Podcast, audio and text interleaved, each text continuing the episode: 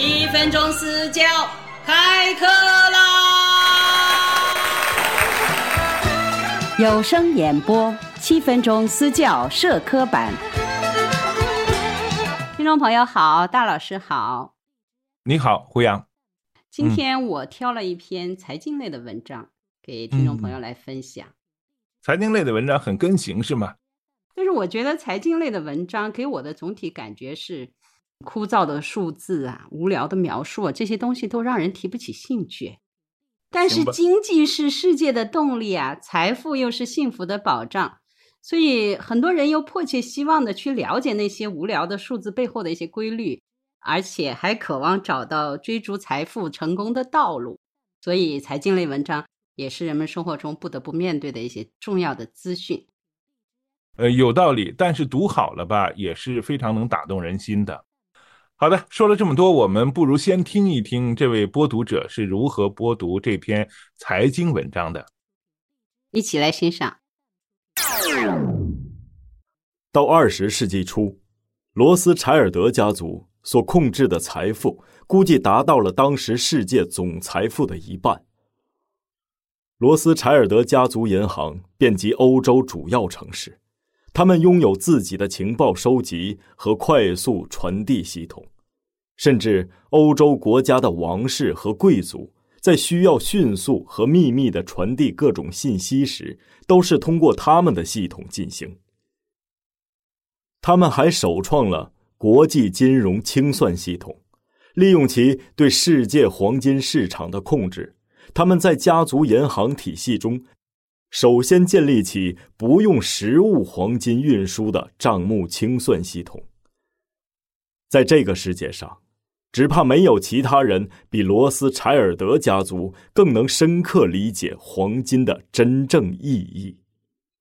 当二零零四年。罗斯柴尔德家族宣布退出伦敦黄金定价系统时，他们正在悄悄地远离未来世界空前的金融风暴的中心，撇清他们与黄金价格之间的关系。负债累累的美元经济和危机四伏的世界法定货币体系，以及世界外汇储备体系，很有可能将面临一场清算。只拥有微不足道的黄金储备的亚洲国家，积累多年的财富将被重新分配给未来的赢家。对冲基金将再次发动攻击，只不过这一次的对象将不再是英镑和亚洲货币，而是世界经济的支柱——美元。好，听完了，哎，我觉着这个播读者整个声音啊。还挺不错的啊，但是稍微有点小问题。那么至于问题在哪儿啊，我们就交给胡杨毒舌时间。好的，我先说说我的直观感受啊。这位朋友的口腔状态还是也有他的不足的地方，我是能听到他的方音的啊。另外一个，他有点压喉，还有就是这篇文章的特点呢，长句特别多，他的停连可能出现了一些不是特别合适的地方。另外，我还觉得他的基调是不是有点不对？我从他的播读能感受到情意绵绵的这种感觉，但这是一个财经类的文章，是不不应该出现这种。但是我觉着吧，从拿出来的这段文字来看啊，它还是讲的跟历史相关的，就是财经史相关的一个。只要涉及到历史，其实你把它读的稍微有点呃，就是讲故事的感觉，还是对的。会让人听的人容易听进去一些，对，容易听进去。要是只是一些枯燥的数字啊，或者是说一些对比那个罗列的一些事实，可能就不需要讲故事来这样播读了。那大老师，你就我刚才说的这些问题，还有我没有提到的一些，你跟我们整体的说一说吧。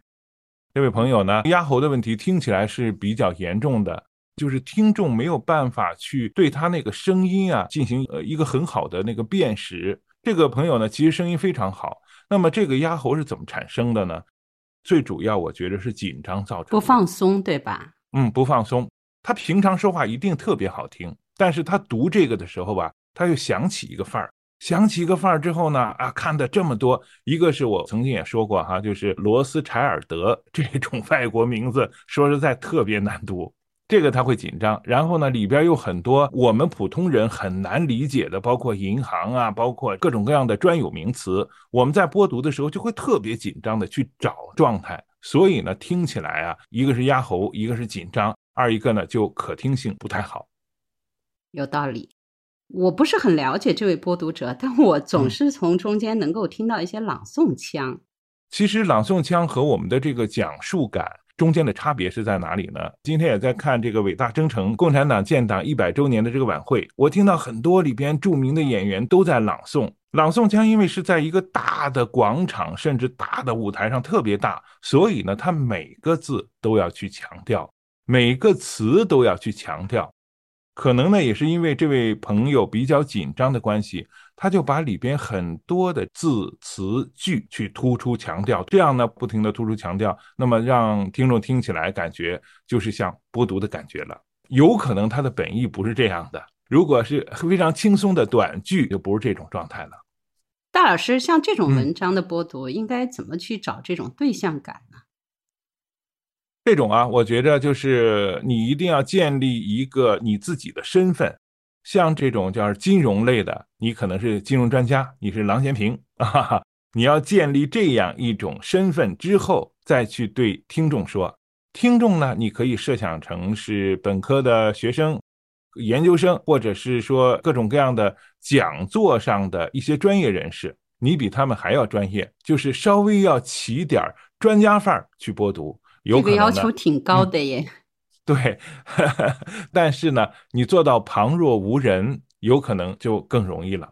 你给他们讲述的是带给他们的，呃，就像刚才你你所说的幸福和财富，这种旁若无人的感觉，有可能会更好。刚才这个朋友呢，他在播读的时候啊，是老在寻找一些那个字词句的关联性，或者是他对这个东西的理解度，所以呢，就听起来特别的小心翼翼。这种小心翼翼要克服，一个克服的方法就是啊，情绪完全松弛下来；二一个呢，就是你对这个文章要特别的熟悉，可能的这种专家感，有可能就出来了。我是很能理解他的，因为我觉得像这种枯燥的文章，你要让听的人要能听懂，要理解这个背后的逻辑，确实是很困难啊。另外一个大老师，你觉得这位播读者跟话筒之间的关系是不是还有待提升？当然，为什么说紧张呢？他没把话筒当成一个倾诉对象。如果当成一个倾诉对象的话，那么他就很容易去跟他一对一的交流。那么这就不是我们刚才说的专家感讲课那种感觉了。这也是可以的。二一个呢，当他把话筒视若无物的时候，好了，他就可以把专家感建立起来了。